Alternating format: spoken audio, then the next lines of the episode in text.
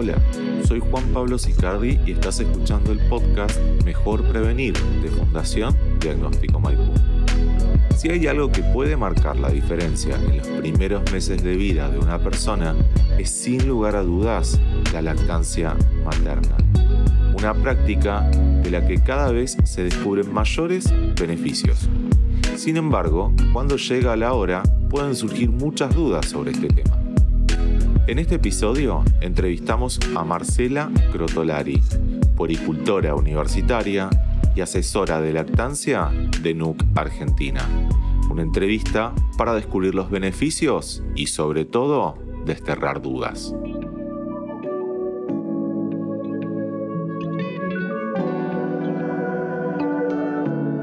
Para comenzar, Marcela, ¿por qué es tan importante la lactancia materna? La lactancia materna tiene múltiples beneficios, tanto como para el bebé y la mamá. A ver, em, Juan Pablo, eh, la composición de la leche materna cambia cada 24 horas. Es un alimento inteligente, como decimos, porque tiene todos los nutrientes que el bebé necesita.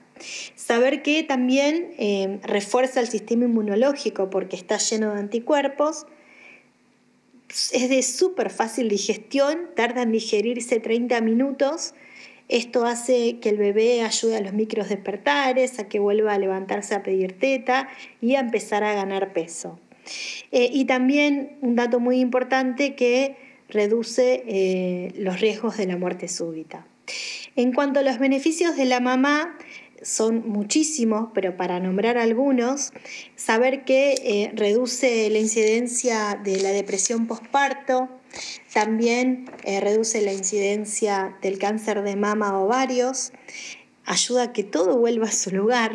Uno dice, bueno, ayuda a bajar de peso, pero en verdad vos pensás que cuando la mamá está embarazada, eh, el útero se agranda hasta siete veces y dar la teta justamente hace que todo vuelva a su lugar y bueno, y favorece el vínculo profundamente entre los dos. La lactancia materna, mira, tiene estas características que siempre me gusta nombrarlas. Es una leche que está esterilizada. Saber que es gratis, que no, no es poco eso. También tiene los nutrientes perfectos, tiene la temperatura ideal y está en el envase más hermoso que puede estar. Entonces, son múltiples los beneficios, pero para nombrar algunos, los más importantes son estos.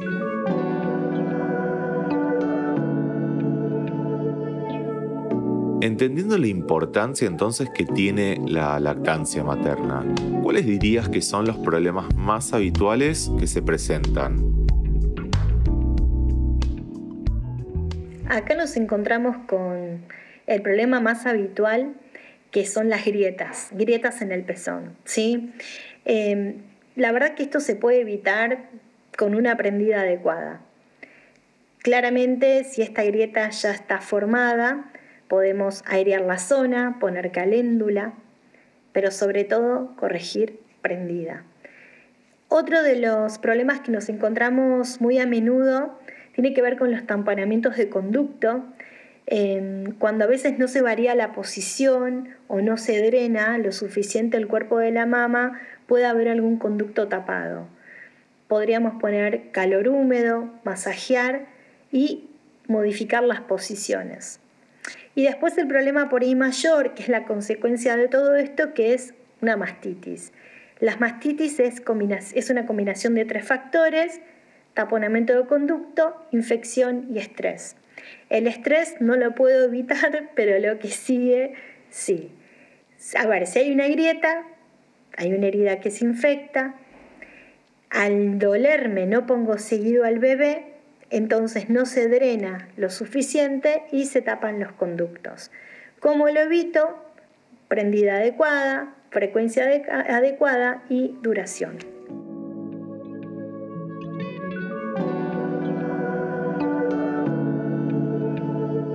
A esta altura sabemos que hay muchos mitos sobre la lactancia materna. ¿Podrías nombrarnos algunos y desterrarlos o definirlos como verdades? Hay muchísimos mitos en la lactancia materna. Escuchamos por ahí que nos dicen, mira que amamantar tiene que doler. hay que aguantarlo. Nos dicen, no hay leche suficiente, mi leche es más aguada, no aumenta lo suficiente porque mi leche no tiene los nutrientes necesarios, tengo baja producción, no tuve suerte, em, es de mala calidad. Existen muchísimos mitos alrededor de, la lactancia materna. La realidad es que todo lo que sale de la teta es leche y todas las leches de excelente calidad, coma lo que coma. ¿sí? Que yo tenga más leche o no tiene que ver con la frecuencia, con la oferta-demanda.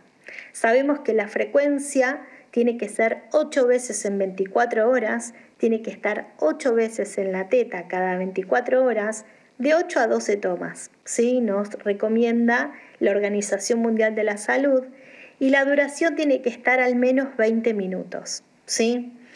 Sobre todo la prendida, una prendida adecuada no tiene por qué doler. Si me duele se va a agrietar, si se agrieta, no lo quiero poner seguido, cuando voy al pediatra vemos que no sube de peso, me dan fórmula y todo lo que me dan es lo que yo no voy a producir.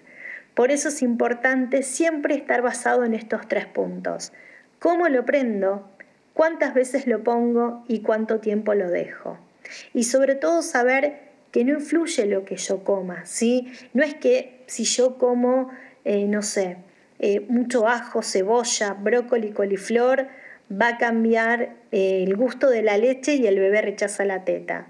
La realidad es que en verdad sí va a cambiar todo lo que coma, pero no solo estos alimentos. Va a cambiar el chocolate, una empanada, qué sé yo. Pero la realidad es que está buenísimo que esto pase. Es un gran beneficio de la lactancia materna, porque yo le muestro a mi bebé los diferentes sabores a través de la leche. Entonces, este bebé cuando incorpore la comida ya va a conocer estos diferentes sabores y lo va a aceptar mucho más. Por eso es muy importante variar la alimentación cuando estemos amamantando, muchas frutas, muchas verduras, carnes si es que comemos. Está buenísimo poder variar, ¿sí? Pero saber que mitos hay un montones y saber que básicamente todos se van a desterrar con una prendida adecuada, una frecuencia adecuada y duración.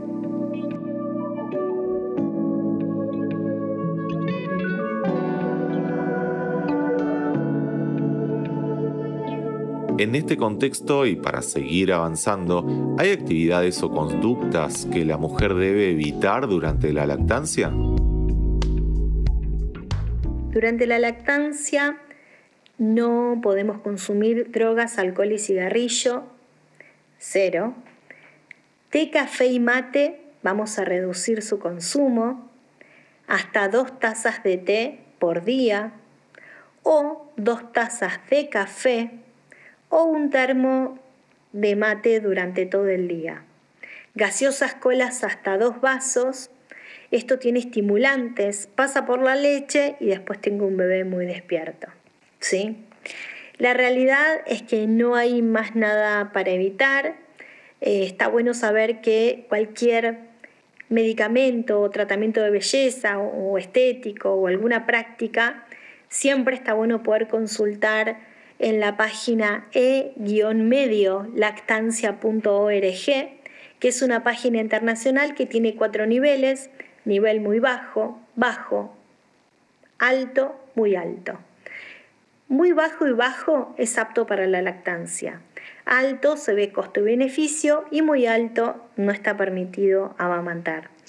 La realidad es que los medicamentos que consumimos comúnmente, como no sé, ibuprofeno, paracetamol, amoxicilina, todos son aptos, es algún litio, un psicotrópico, pero siempre está bueno todo lo que vayamos a consumir o tomar o, o prácticas o mm, tratamiento de belleza, que lo busquemos porque ahí va a estar eh, el ok de poder amamantar o no, que no muchas veces se conoce.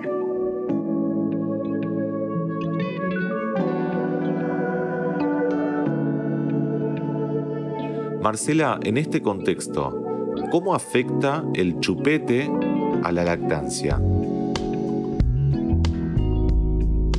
El chupete se recomienda a partir de los 15, 20 días de vida del bebé hasta que recupere el peso de nacido. ¿Por qué es esto? Porque el bebé con el chupete lo que hace es una succión no nutritiva, o sea, chupa chupa pero no se alimenta. Si está todo el día con el chupete, podemos pensar en reglas generales que vaya la teta y se canse. Por eso al comienzo decimos no. Mm, ¿Recuperado este peso? ¿Sí? ¿De nacido se lo puedo ofrecer? Sí. Esto de que aparece, bueno, pero se va a confundir como pone la lengua en la teta y después como la pone en, la tetina, se va a confundir. Saber que siempre vamos a recomendar los chupetes con formato ortodóntico, que es como se elonga el pezón dentro de la boca del bebé. ¿sí? Tiene esta misma forma, entonces el bebé no se confundiría. Pero sí recuerden que el chupete va una vez que recuperó el peso de nacido. Pasado este tiempo se lo ofrezco, quien va a decir sí o no va a ser el bebé, porque quizás yo puedo decir me encantan los chupetes, son hermosos, se lo doy, no lo quiere, se lo doy, no lo quiere, se lo doy, no lo quiere, listo, no lo quiere. Ahora, yo digo no, la verdad es que no va a usar chupete, pero termina de tomar la teta y se chupa el dedo, se lo ofrezco. Chuparse el dedo deforma el paladar y los dientitos, entonces vamos a ofrecer el chupete porque es un bebé que me demuestra que necesita este patrón de succión. La función del chupete es que este patrón de succión los relaja. Hay bebés que el chupete los relaja. Pero ojo que hay una línea muy sutil, muy finita entre relajar y tapar bocas. Saber que si el bebé llora, no le voy a dar el chupete, porque su llanto es el único medio que tiene para comunicarse. Si llora me está diciendo necesito algo. Entonces vamos a escuchar qué necesita y el chupete se lo vamos a dar para relajarlo, pero no cuando está llorando.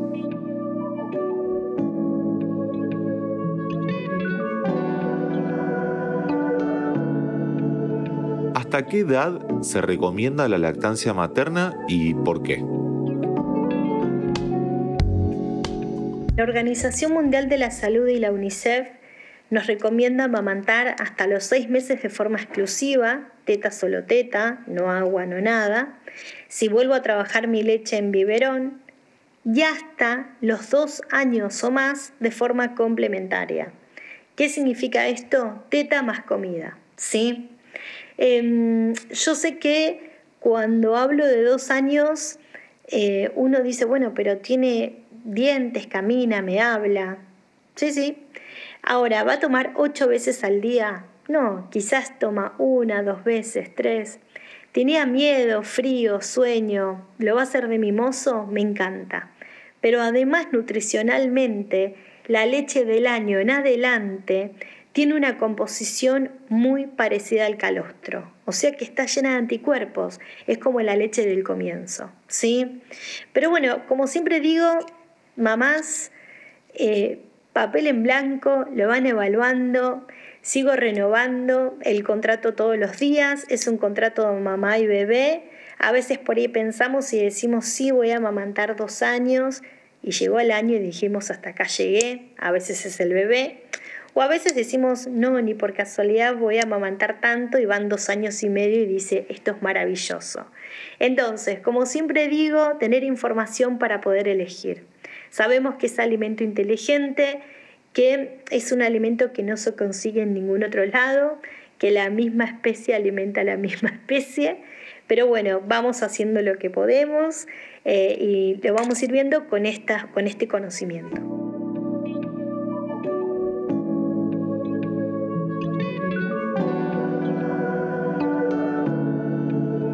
Para ir cerrando este podcast, Marcela, ¿qué consejos les darías a las madres primerizas y su entorno? Bueno, en este punto me gustaría hablar de dos cuestiones. Una tiene que ver con la información y la otra tiene que ver con tema visitas, conflictivos si los hay. A ver, información, informarnos, hacer, realizar el curso de preparto, hacer todas las charlas de lactancia y talleres que encuentren. Em, yo sé que a veces por ahí escuchamos varias versiones, uno tiene sentido común, se va informando, si hay ganas y deseo, bueno, vamos para adelante y sobre todo información. Y otro punto importante es tema visitas. La realidad es que visitas, y la verdad que hay cero visitas. Yo siempre diferencio algo, visitas sociales y visitas funcionales, son diferentes. Las sociales son las que vienen puro y exclusivamente a conocer al bebé y bueno, al comienzo no, ¿sí? Hay videollamadas, hay fotitos, tenemos mucha tecnología para esto. Ahora, visitas funcionales son las que vienen y me dan una mano. Por ejemplo, me traen comida frisada para un mes, me pasean el perro, me sostienen al bebé mientras me estoy bañando, pasean eh, al, hermanito y demás.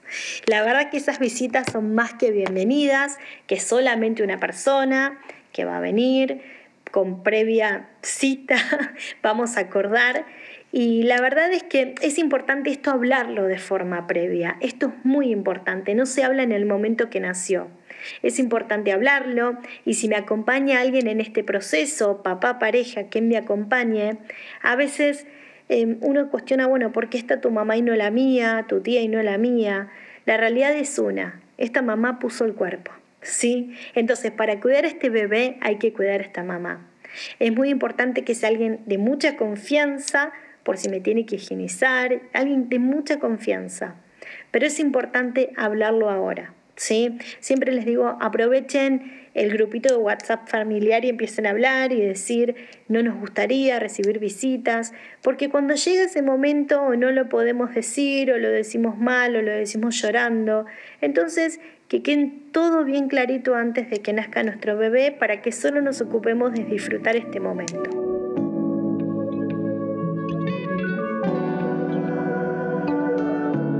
Marcela, para cerrar, ¿con quién puede asesorarse o dónde se puede buscar ayuda en caso de tener algún problema o duda sobre la lactancia? Bueno, quienes estamos para ayudar en la lactancia somos las poricultoras, eh, somos agentes de salud que acompañamos a las mamás y a las familias desde el embarazo hasta los primeros años de vida. Básicamente estamos en los cursos de preparto en la clase de lactancia, estamos luego en el sanatorio, en consultorio y en temas puntuales como la preparación para la lactancia, cuando nace nuestro bebé para verificar la prendida, si no aumenta de peso, eh, muchas cuestiones que aparecen en ese momento que necesitamos realmente un acompañamiento. Hoy estamos trabajando en forma online bastante bien, también presenciales, pero la poricultura está en este momento y también es importante eh, buscar un pediatra pro lactancia que nos acompañe en este proceso junto a la poricultora en todo lo que es la etapa del amamantamiento.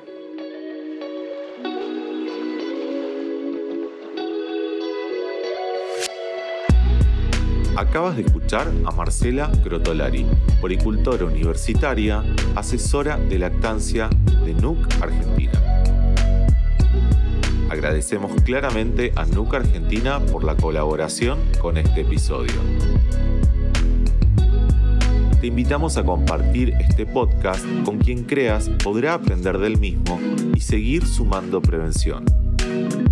Si querés conocer o ver otros contenidos, hacernos llegar tus consultas o sugerencias, podés visitar nuestro sitio www.diagnosticomaipu.com barra fundación o escribirnos a fundación.diagnosticomaipu.com.ar.